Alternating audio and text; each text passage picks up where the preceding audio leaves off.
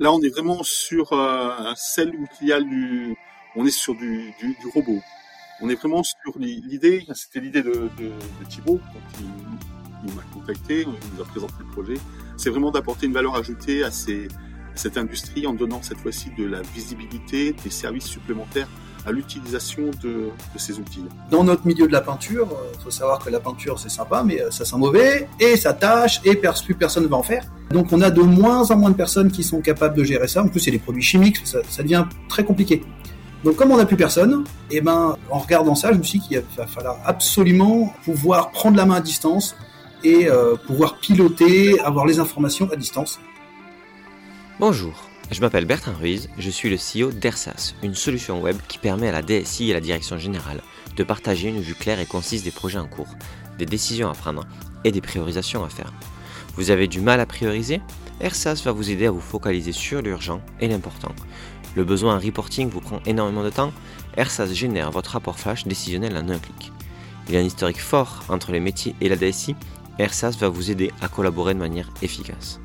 En 2022, en partenariat avec Agency, le média de la transformation numérique, nous avons décidé de lancer une saison pour interviewer des DSI sur un sujet critique, la révolution numérique dans l'industrie.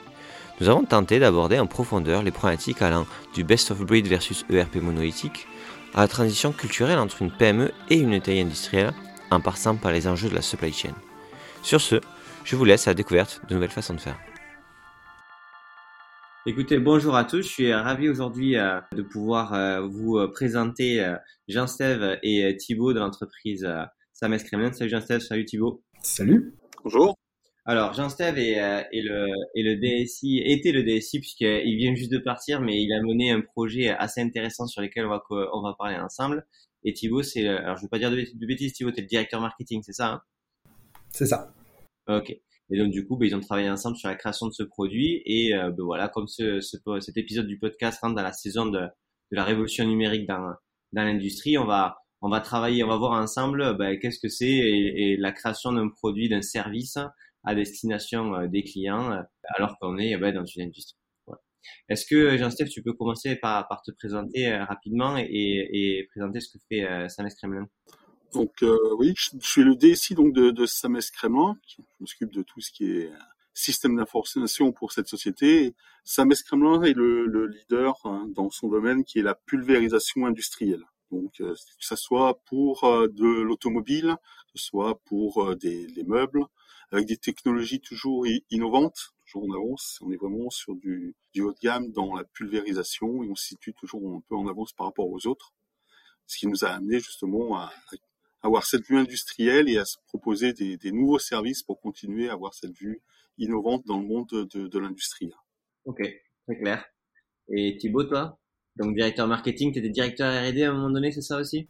Alors oui, j'ai commencé, en fait, je suis un, un vieux de la vieille euh, chez Sames Kremlin, ça fait 20 ans, donc euh, j'ai commencé, euh, j'ai vu tout le process en commençant par la R&D, je suis devenu, je me suis occupé après du marketing pour finir sur des projets plus stratégiques et de transformation type la transformation numérique dont on, dont on va parler aujourd'hui. Ok, très clair. Et du coup, Jean-Steve, explique-moi parce que moi je comprends pas très bien ce que fait Sames Kremlin encore. C'est quoi? C'est que vous avez des, des, des, des tolls, des trucs qui arrivent chez vous et vous les traitez. Vous faites le traitement chez vos clients. Ça se passe comment?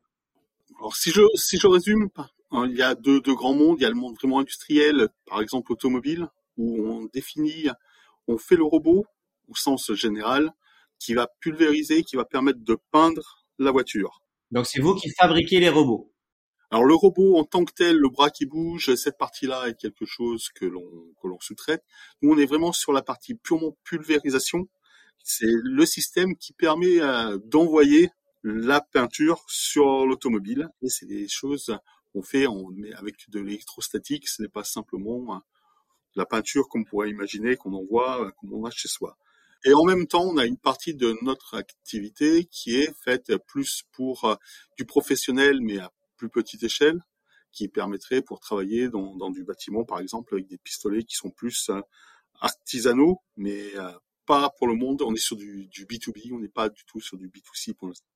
Ok, très clair. Et avant de rentrer dans le vif du sujet, Jean-Steph, la, la, la, DSI, c'est combien de personnes en interne, en externe? Alors euh, en interne, c'est une toute petite équipe. Donc on, alors Sames Kremlin, on travaille avec 15 15 filiales sur 15 euh, pays différents. Vous êtes combien de salariés? Nous sommes 1000 salariés en tout, répartis sur 15 15 filiales et avec trois grands sites de production. Donc au niveau, au niveau IT, c'est un peu la motivation de, de, ma venue il y a trois ans chez Sames Kremlin. C'était une société qui, d'un point de vue numérique, était un peu endormie. C'était pas, et chaque filiale avait un petit peu sa façon de travailler l'informatique sans informaticien de son côté. Et l'un des objectifs de, et qui était de ma venue, a été de créer un système d'information au global du groupe. Donc Sames et c'est à ce moment-là que quand on parle d'organisation, il faut voir qu'à l'époque, il y avait une, en gros une personne sur euh, les deux sites de production et ensuite c'est tout sous-traité. Et actuellement, nous sommes euh, quatre personnes en interne et travaillons beaucoup en sous-traitance. Ok, très clair, très clair. Bon, et du coup, c'est sur quelle activité la première avec le robot ou la seconde sur le B2B euh, plus petit qui, qui a nécessité la création d'un service? Là, on est vraiment sur euh, celle où il y a du, on est sur du, du, robot.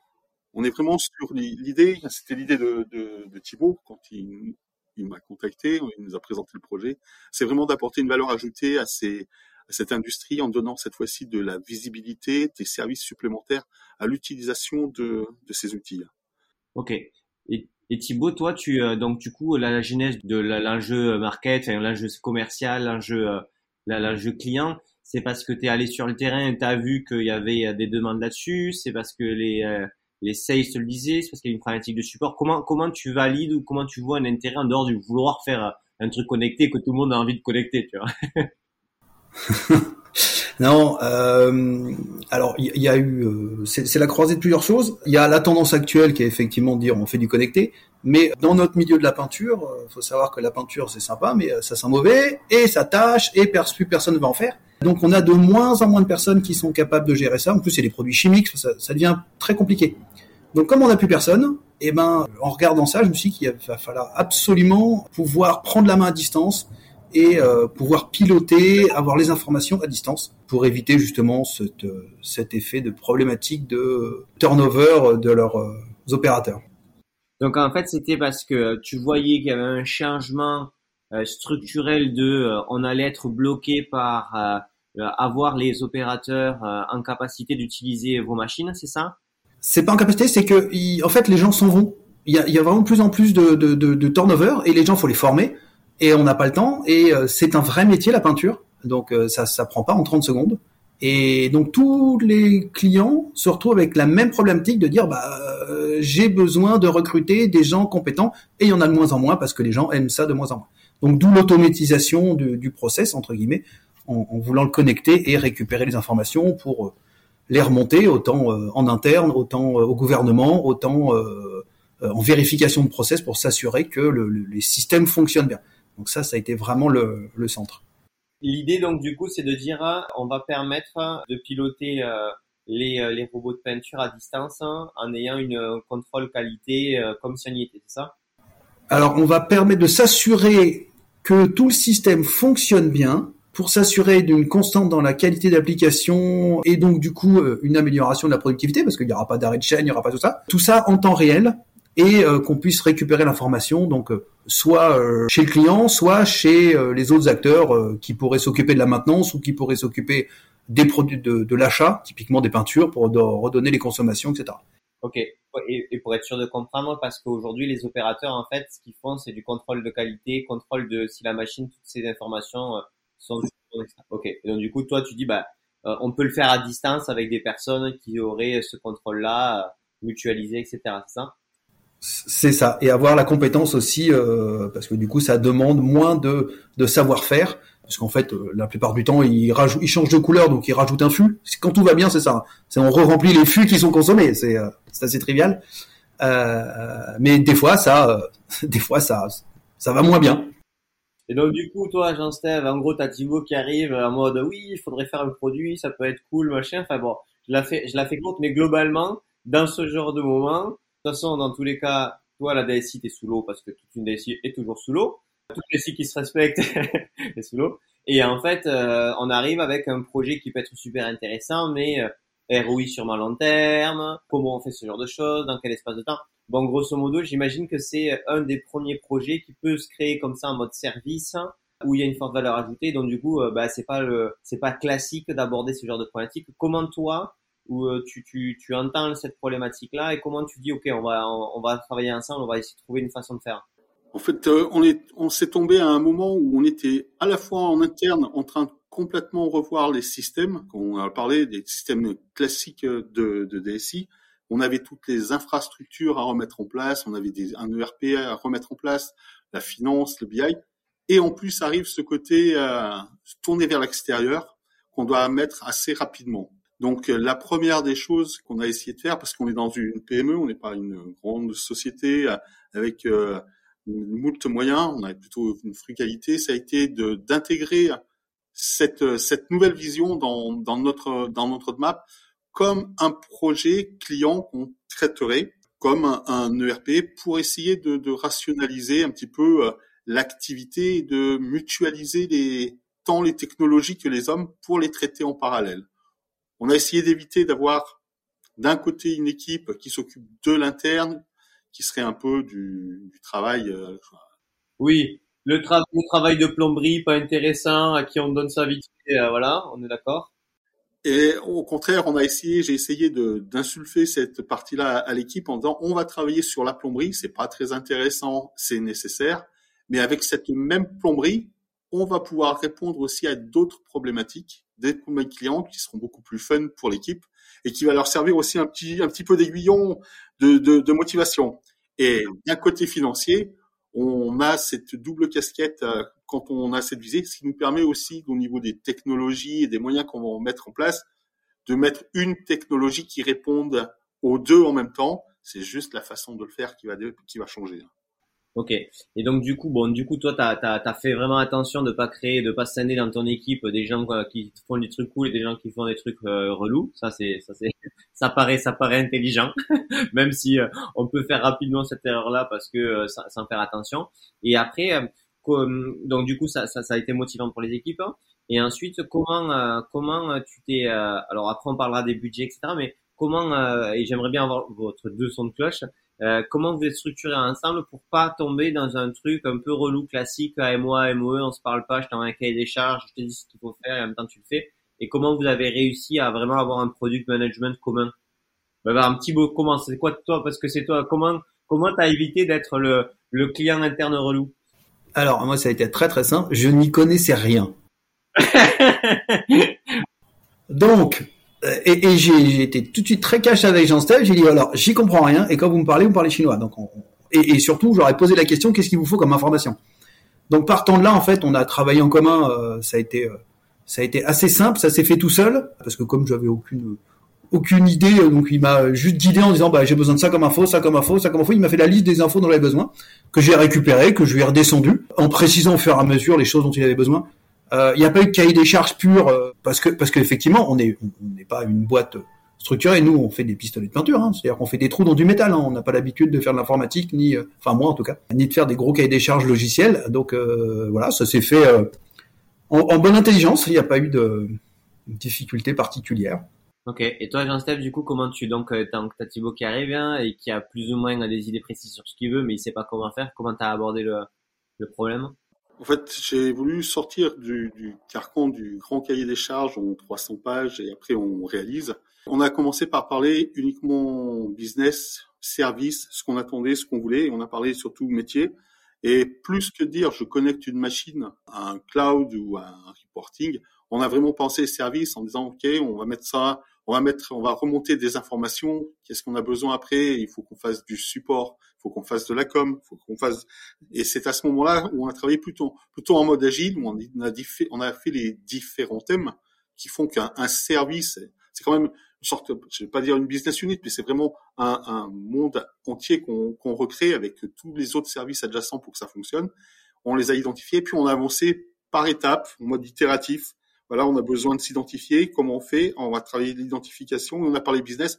Et après, on a essayé au maximum de, de détacher Thibaut et ses équipes de tout ce qui a été technique. Ça, par contre, le côté technique, ça a été plus euh, notre sauce interne à nous. Et on est remonté plus sur des ou des impossibilités techniques à faire ce qu'on qu'on souhaitait faire, parce que la lettre au Père Noël était trop jolie, ou voire même proposer des, des solutions souvent alternatives qui travaillent toujours dans le sens de l'efficacité et puis aussi de, l'efficience euh, en termes de temps et puis économique. Ok. Et du coup, comment tu, comment, euh, par exemple, est-ce que vous avez désigné, euh, parce que c'est pas, c'est pas la, c'est pas, c'était pas encore la culture de l'entreprise, puisque c'est la première fois que vous le faisiez, etc. Donc j'imagine que vous appreniez aussi en faisant. Vous avez, est-ce que vous avez nommé un product owner? Est-ce qu'il était dans les équipes de Thibaut? Est-ce que c'était dans les, équipes à toi, Jean-Steve? Est-ce que vous avez découpé ça en sprint? Est-ce que vous avez, en fait, en termes de méthodologie, est-ce que vous avez essayé un peu structurer pour, euh, pas pour structurer pour structurer, mais pour donner un peu des, des, des, des concentrations de temps et d'efforts pour avoir un résultat pour pouvoir tester, ou euh, ça s'est pas fait comme ça? Alors, on, est rentré dans un mode, je dirais, un mode agile, mais sans vraiment le dire. On n'a pas identifié de product owner. On n'a pas voulu faire peur, par exemple, à un Thibaut, on lui dit, dorénavant, tu es le product owner, c'est tout toi qui vas être responsable de tout ce qui se passe, c'est ta faute si ça va pas. Donc, mais il a, il a tenu le rôle. Disons que à un moment, on, on décide et on a dit, ben, à un moment, quand il y a des décisions à prendre, c'est Thibaut qui va, qui porte le métier, qui sait ce qu'il y a sur le terrain, qui va décider ce qu'il y a à faire, qui va trancher quand on ne saura pas trancher. Donc ça, il commence à prendre ce rôle-là. Et ensuite, on a établi une sorte de budget euh, global, mais on s'est établi des étapes assez courtes à chaque fois, ce qu'on appelle dans notre jargon du sprint, mais on l'a pas dit. On a dit on va juste faire euh, cette petit et et en fait, ça s'est fait en, en, bonne intelligence de ce type-là. Puis on est surtout resté métier. On a toujours eu en, tête de qu'est-ce qu'on veut à la fin, et la partie technique a été beaucoup plus occultée. Ok. Non, mais c'est intéressant. Donc en fait, du coup, donc euh, la DSI, t'as fait attention de pas rentrer dans un jargon pompeux qui est exclu parce que du coup, euh, c'est tout met toujours dans les personnes en inconfort s'ils sont pas habitués. C'est un premier point. Mais t'as gardé les bases de, de la technologie en disant bah, il y a, y a un responsable, il y a un client, c'est lui qui est impliqué, il met du temps, donc c'est lui qui tranche quand on sait pas. Et euh, on va faire des péages un peu en mode qui sont un peu courts en termes de temps pour pas laisser dériver les choses euh, trop longtemps.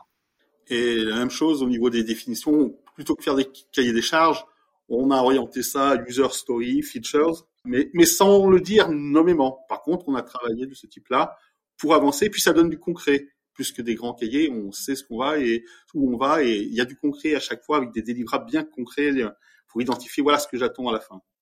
Ok. Et je, je, pense que du coup là, euh, comme euh, comme Thibaut, c'était euh, c'était ton projet, enfin tu as ton idée, etc. Là, tu avais le temps pour le faire, tu prenais le temps et c'est ça, ça montre aussi, j'imagine, Jean-Steve, un delta entre les projets quand ils sont vitaux, qu'on va absolument les faire, le métier là prend le temps de faire du build, vs quand c'est des projets un peu nice to have et où ils prennent pas le temps de le faire toi, tu, tes équipes ont dû voir aussi la différence, je sais, entre quand le métier est vraiment impliqué à fond et quand c'est plus compliqué. Ah oui, oui, oui, sur les, travaux de fond où on les on voit moins.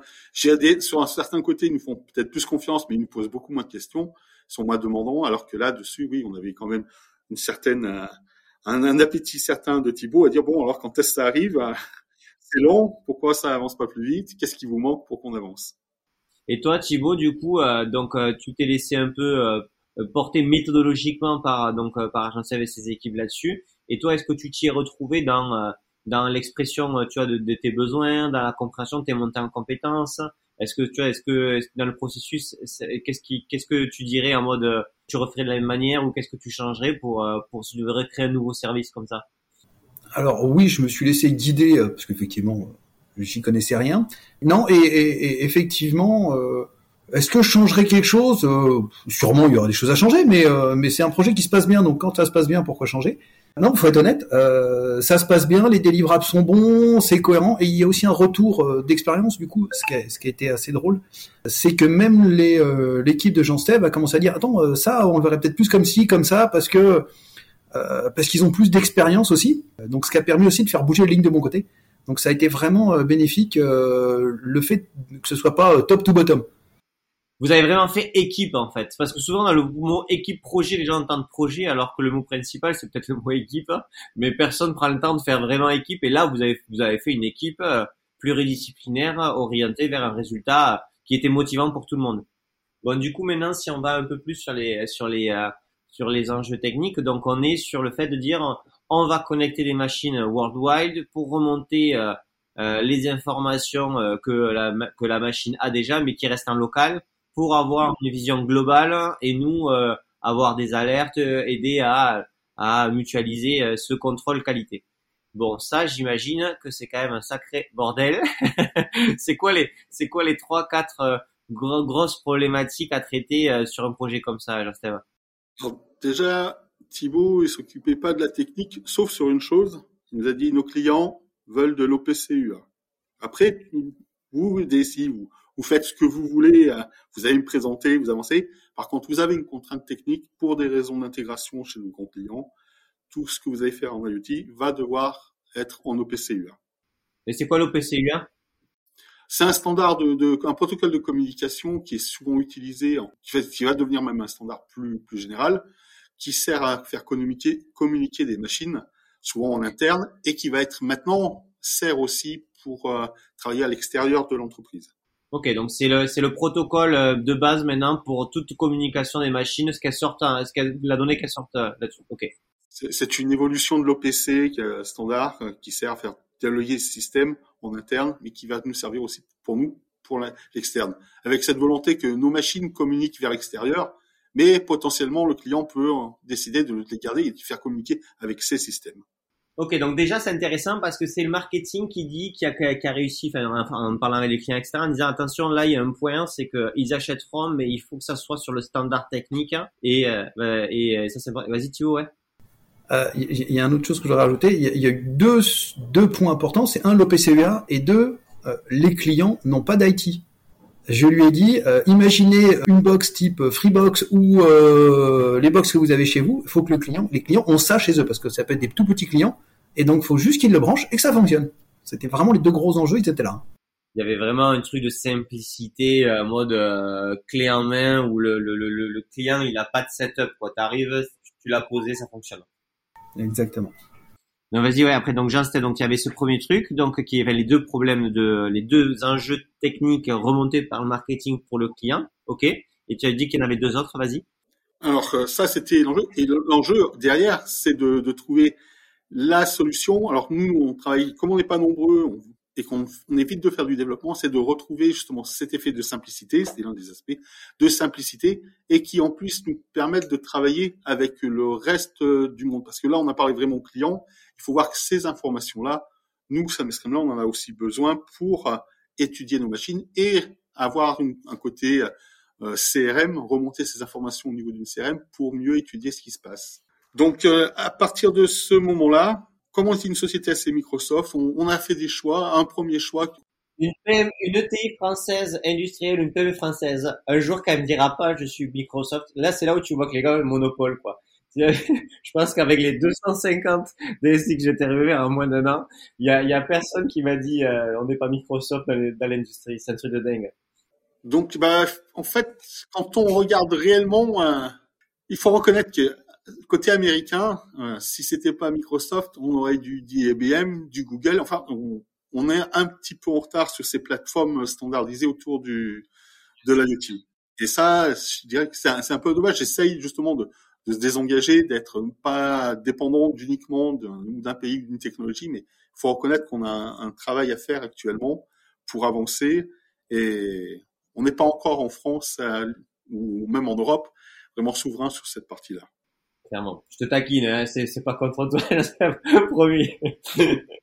non, non, mais euh, sur sur d'autres sur d'autres aspects, hein, sur d'autres aspects, sur des aspects de sécurité ou de réseau qui étaient plus en interne, une, un des critères a été justement de, de, de sortir, de pas mettre tous ses œufs dans le même panier. Et on voit que dans certains domaines, c'est compliqué.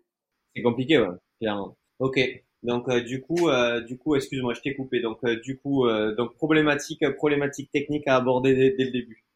Donc ensuite, bah, il a fallu il a fallu trouver des, des, compétences externes de gens qui ont travaillé et surtout on a une compétence internationale car notre système, on l'a tout de suite pensé au niveau global.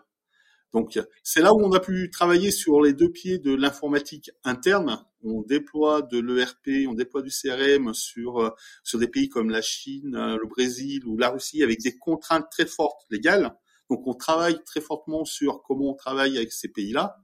Et en même temps, on a des clients externes avec qui on veut travailler et qu'on veut fournir des services. Donc ce qu'on gagne d'un côté en, en compétences sur le domaine, on a pu le récupérer facilement pour travailler avec Thibaut en disant on peut se déployer parce que le travail qu'on fait d'un côté, on peut le récupérer pour euh, pour toi pour travailler rapidement sur ces et proposer ces services à d'autres pays et pas être commencé franco-français. Hein. Et du coup, par exemple, sur euh, donc euh, que je comprenne bien, donc toi tu as donc as des machines qui ont elles la data à l'intérieur, donc du coup déjà tu dois te connecter donc sur l'OPCUA pour aller chercher pour pour collecter la donnée déjà en local. Et ensuite donc c'est toi qui rajoutes un j'imagine un boîtier sur la machine, c'est ça? C'est plus un, pour l'instant, c'est plus un, du code, oui, un bout de boîtier euh, intégré à la machine, effectivement, qui lui va nous sortir l'information au niveau de notre euh, de notre cloud. Ok, et du coup, euh, la remontée de l'information pour qu'elle soit worldwide, parce que tu vois, tu parlais de la Chine, par exemple, enfin, ça doit être une mission d'avoir la même façon de faire remonter l'information entre entre tous ces pays-là, c'est une contrainte que vous avez voulu aborder dès le début parce que sinon vous ne pourriez pas adresser votre marché, c'est ça? Exactement. Et puis surtout, on sait qu'on risque d'avoir des contraintes. Ça serait dommage de commencer sur une solution qui, quand Thibault va dire bon, ça y est, on a des gros contrats en Chine, on dit ah, il faut qu'on se remette à penser parce qu'on te l'a pas dit, mais ça fonctionne en France et aux US, mais ça fonctionnera pas ailleurs.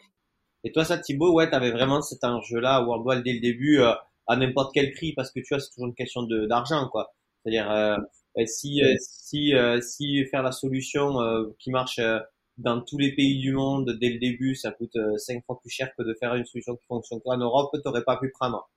Je veux dire de toute façon on n'avait pas le choix parce qu'on est on est mondial et, donc on a quand même nous on travaille à 80% à l'export. Donc ça a été même plutôt l'inverse, fallait même plus limite qu'on soit plus en Chine et aux États-Unis qu'en France, je vais le dire. Alors le coût, oui, j'ai été très clair là-dessus. Il fallait pas que ça coûte cher, hein, parce que les gens, euh, les gens qui euh, les gens qui sont connectés aujourd'hui, on le voit tous, hein, euh, on n'est pas prêt à payer les services qui coûtent cher sur nos téléphones portables pour récupérer l'information. C'est Ouais, mais du coup, il y a, y a, le coût de cher ce que tu vends, mais le coût de cher pour vous le projet de le faire. Ah bah, de toute façon, il faut que ce soit rentable. Donc, il y a un moment, c'est lié. Si on peut pas vendre cher, ça peut pas coûter cher. sinon, perdre de l'argent, ça n'existe pas dans la vie. Et, et du coup, euh, tu dis, euh, ça c'est un truc que je comprends pas en termes euh, commercial marketing. Tu dis, c'est un projet super important, mais ils veulent pas l'acheter cher. en général, quand c'est vraiment un projet important et que ça fait mal, les gens ils sont prêts à l'acheter cher. Est-ce qu'il n'y a pas un truc un peu un peu décorrélé entre le pain que tu vas adresser où toi tu dis que c'est super important parce qu'ils ont du turnover versus le coût qu'ils sont prêts à acheter? Alors aujourd'hui, je, je, je, vais répondre comme ça. Aujourd'hui, euh, dans l'industrie, on est très peu connecté. Alors dans, dans notre milieu, hein, euh, dans notre milieu de peinture, on est très très peu connecté, donc les gens euh, restent toujours très humains et donc sont pas encore habitués à ce genre d'outils. Donc ils ne voient pas encore complètement la valeur ajoutée. Et d'ailleurs, quand on va voir les clients, je leur pose la question combien vous l'achèteriez? Les, les, questions de base. Ils me disent bah je sais pas combien ça me rapporte. Voilà. Et ça, donc effectivement, ils n'ont pas encore cette notion même si on leur dit au début, de toute façon, quand un mec du marketing vient vous voir pour vous dire des trucs, euh, on commence par dire il me raconte n'importe quoi. Voilà. Mais mais pour l'instant, ouais, pour l'instant, c'est c'est c'est compliqué à vendre, j'avoue.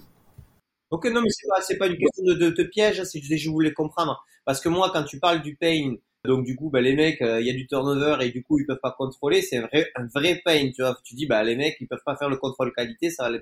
Mais peut-être qu'il n'y a pas encore les études de cas précises dites par des gens en dehors de vous qui ont étudié le ROI de ce type de solution qui font que du coup la stratégie d'investissement est plus simple parce qu'au final aujourd'hui peut-être qu'ils savent même pas combien de fois à cause du turnover euh, ils ont dû arrêter une chaîne ou euh, ou euh, combien de fois ils ont dû acheter de l'intérim qualifié au dernier moment qui a perturbé tous les tout l'agenda de, de, tout le monde. Enfin tu vois je et ça ce sont tout à fait ce sont tous les outils que nous on doit mettre en place pour prouver notre système en fait.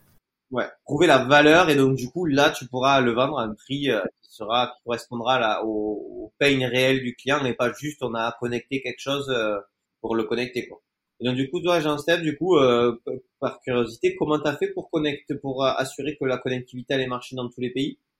En fait on a deux deux systèmes. On a commencé par le faire le tout simple, voir la connexion. en travaillant avec Microsoft on a des connexions relativement aisé de, partout. Et pour les pays plus compliqués, on avait des, des solutions type SASI qui nous assurent des, liens plus, simples, plus stables dans des pays plus exotiques. Donc là, on en était sur, euh, pour l'instant, on n'a pas eu besoin de le mettre en place. Mais sinon, c'est vrai que c'est ces aspects-là que nous allons, que nous devions regarder. Et là, je suis parti un petit peu à ce moment-là. Ok. Et euh, tu parlais de SASI. C'est quoi SASI Moi, je connais pas. SASI, c'est du SD-WAN avec la sécurité intégrée, mais surtout sur les modèles qu'on a regardés, c'est qu'on bénéficie d'autoroutes dédiées pour que l'information circule beaucoup plus rapidement. On a un peu en, en, local et après ce sont des autoroutes dédiées qui nous permettent de remonter des informations d'un point A à un point B beaucoup plus beaucoup plus rapidement. Mais c'est quoi? C'est comme un opérateur télécom qui te donne une, qui te donne euh, un opérateur mondial qui, a lui à négocier avec tous les pays et du coup tu, tu prends un abonnement chez lui? Alors euh, c'est c'est ça. Et en plus il nous assure des aspects. En fait, au, au niveau de du groupe Sames Kremlin, on a déployé cette technologie là pour justement relier toutes nos filiales entre elles et qui nous permettent d'avoir à la fois de la bande passante et de la qualité et à la fois de de la de la sécurité parce que c'est un aspect aussi important qu'on doit développer au niveau de, de, de l'IoT. Et ce qui nous a permis de pouvoir déployer ensuite, de considérer un nouveau client comme une nouvelle filiale, par exemple, et qui nous permet d'avoir à la fois de la bande passante, donc de la performance de circulation et de la sécurité au niveau de la remontée de l'information. Ok, donc tu as, as, un contrat avec une entreprise qui gère toute la partie euh, communication, euh, remontée d'information. Ok. Donc pas de pas de roaming, de trucs comme ça, c'est pas toi qui le gères quoi. Non, on a délégué. On a une petite équipe, on a peu de valeur ajoutée à gérer cette partie-là. On a délégué. Ouais, bien sûr, bien sûr. Et, euh, et le volume de données remontées est important par machine? Alors pour l'instant, on n'est pas sur des, des grandes euh, grandes volumétries. Hein. On n'est pas sur des grandes volumétries. On est on a commencé par de la télémétrie.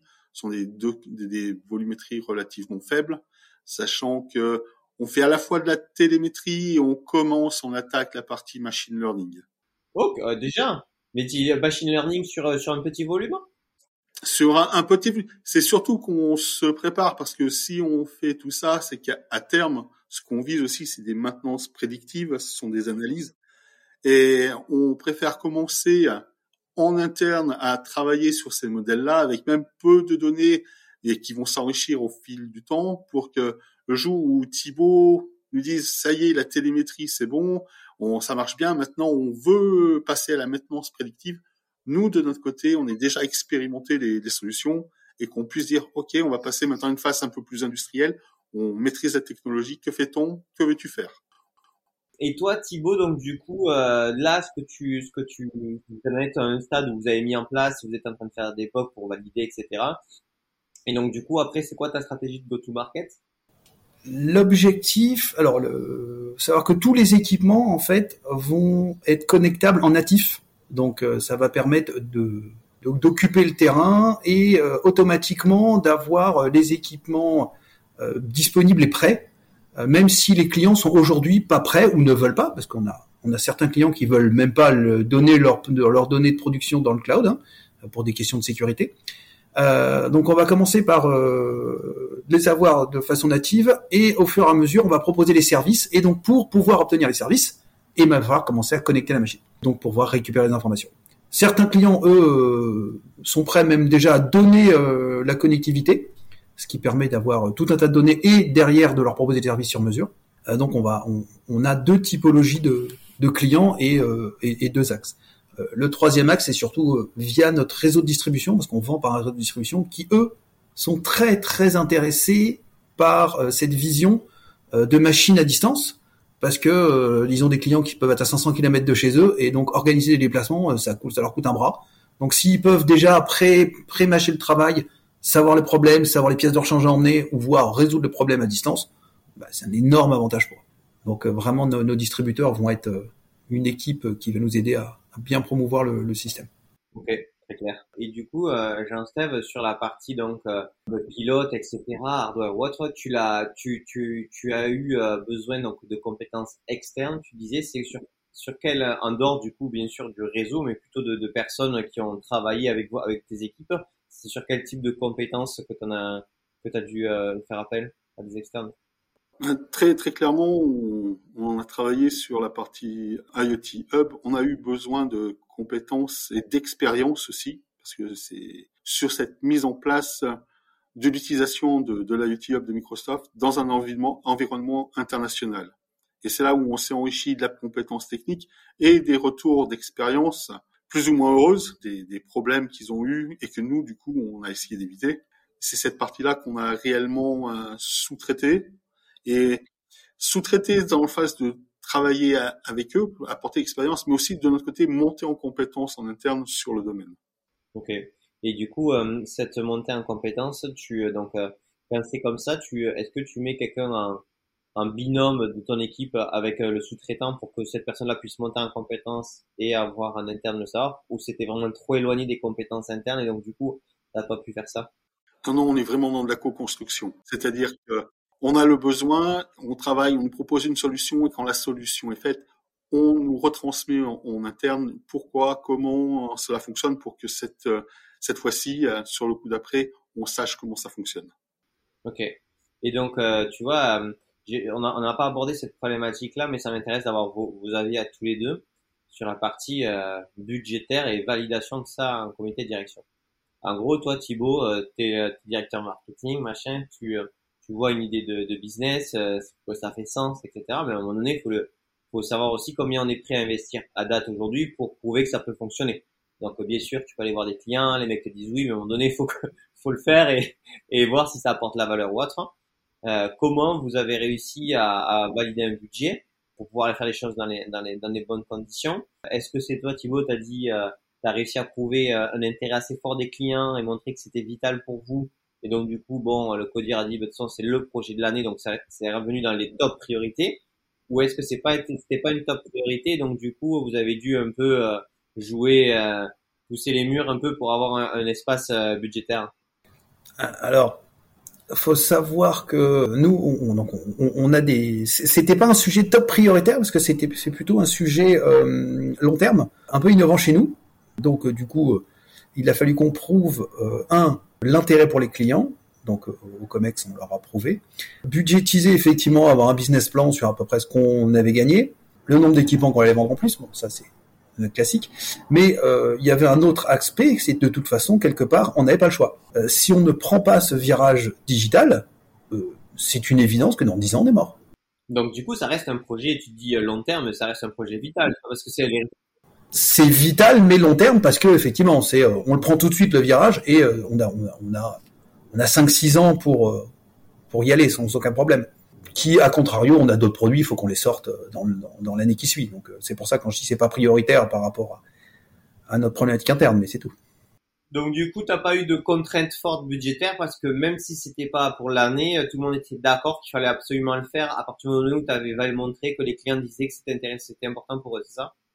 Alors de toute façon, oui. Alors ça, euh, tout le monde était euh, très clair là-dessus, mais euh, de toute façon, il y a le directeur financier qui nous a regardé, qui nous a dit bon, ok, mais combien ça coûte Ça, il a fallu quand même qu'on ait un budget pour parce que parce que de toute façon, c'est une ligne de dépenses.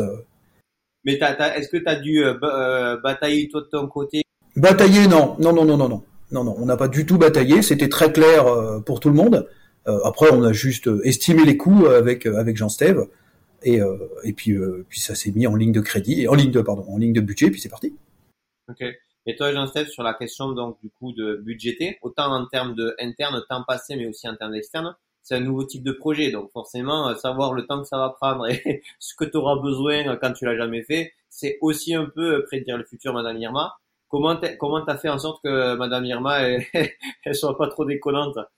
En fait, on, on s'est on est parti de, de choses qu'on connaissait, de technos qu'on connaissait, et on a travaillé avec un budget, une première estimation basée sur nos expériences, en disant que ça devrait être à peu près du, par analogie, ça devrait tenir à peu près dans ce budget-là. On est, on travaille sur des standards, il y a des sortes d'abac qui existent sur ce type de, projet. on dit, ben, tant qu'on reste dans ce type de projet, dans ces standards-là, on devrait arriver à se contenir sur la partie nouveauté euh, dans ce budget. Et sur tout le reste, on utilise, on a fait beaucoup de, de synergie avec les technologies existantes et sur et avec les compétences existantes, on a pu limiter au maximum euh, ces effets-là et surtout les estimer au mieux.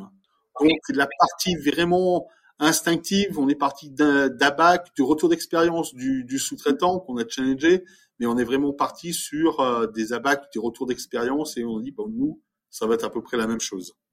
Ok, donc tu allais chercher euh, des gens qui avaient fait des choses, pas forcément euh, le même chose que vous, mais des choses similaires, création de produits, IoT, etc.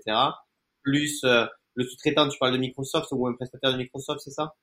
Voilà, Microsoft est un prestataire de Microsoft. Ok.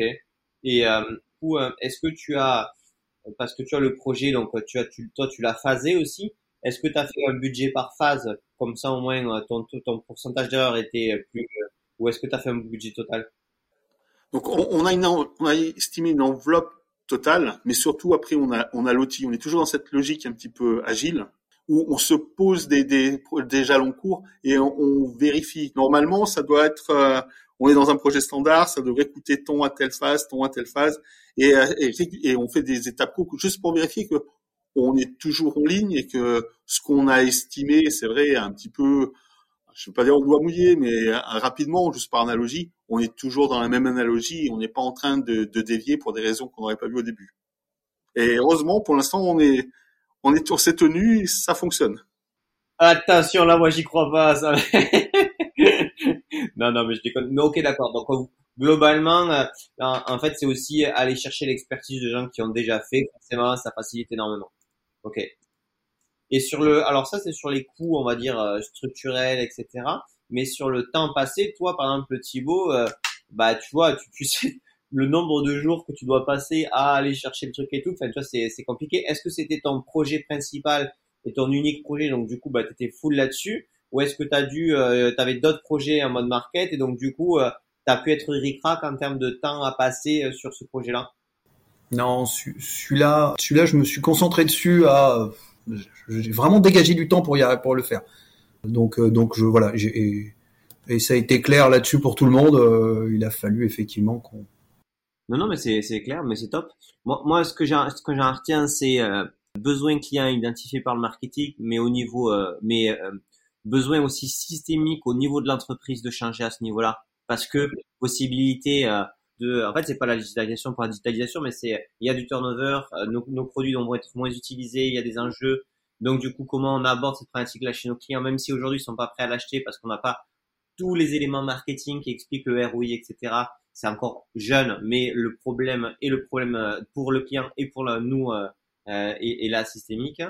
On se met à table ensemble avec l'IT pour être sûr qu'on se comprenne en continu, chacun a son expertise, on se respecte là-dessus, on y passe le temps toi, Jean Steph, ça a permis de motiver les équipes parce que tu avais un produit, un projet cool et différent et donc du coup, j'imagine ça, ça a dû être motivant, c'est ce que tu disais.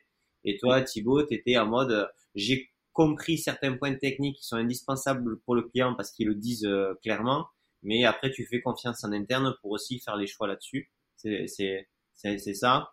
Et euh, on se on s'entoure aussi euh, de personnes qui ont déjà fait des choses similaires aux experts pour mieux cadrer budgétairement, temporellement puisque vous disiez que les phases avaient été respectées en termes de qualité et de coût, ce qui est déjà assez, ça fait partie du top 1% des projets dans la vie d'une entreprise. Et donc, du coup, ça a permis euh, d'avoir, parce que tous vous, deux vous dites que c'est une réussite en interne sur la collaboration comme sur le résultat du projet en lui-même, c'est ça, hein? Donc on est bien sur euh, une collaboration à 100% IT euh, métier en continu avec une vraie envie de enfin vous avez fait équipe quoi. Ben, pense que le, futur pour au niveau système d'information, c'est d'être vraiment proche, parler métier. Celui qui parlera pas métier, qui sera dégagé, il se tournera uniquement sur le côté purement technique, n'évoluerait pas. Maintenant, notre le SI se doit de discuter métier, de penser service et en interne s'occupera de sa propre de la technologie, il a ses choix, sa vision. Mais maintenant, on peut pas, c'est pas une tour d'ivoire l'IT qui reste dans son coin. C'est vraiment, il faut qu'on parle métier, il faut qu'on s'intéresse et qu'on ait un langage compréhensible par le métier. Hein. Et de l'autre côté, toi Thibaut, c'est pareil, tu dois, tu dois pas te comporter comme euh, j'envoie mon cahier des charges, ils se démerderont, c'est moi, c'est moi qui, c'est moi le client, c'est pas, c'est pas le comportement que t'as eu quoi. Ah si si complètement. J'ai compris pendant pendant 45 minutes, euh, la franchement Bertrand, tu déconnes. Non, non, j'ai euh, du, du, fait effectivement que ce soit alors l'avantage a été comme j'y connaissais rien, il a fallu vraiment que je m'appuie sur les autres et, donc qu'on fasse une confiance parce que c'est un peu le risque quand on connaît par cœur les choses, c'est que on peut avoir des préjugés, et des avis qui sont pas forcément les bons. et, et c'est aussi ce qui a très bien marché, c'est que les équipes de Jean Steve ont réussi à se mettre dans, dans, dans ma peau et dans la peau des clients utilisateurs. Et ça, euh, c'est vraiment très agréable parce que du coup, euh, c'est pas tout le monde qui est capable de faire ça. Euh, du coup, ça permet d'enrichir les, les, sujets, les idées et, de comprendre vraiment mieux le, besoin client. Bon, mais j'espère que vous avez kiffé ce podcast. comme toujours, n'hésitez pas à le partager sur LinkedIn, à le partager à, vos collègues, chefs de projet IT, DSI. Ça nous aide toujours à, à trouver de nouveaux et de, des DSI toujours plus intéressants. Et écoutez, ciao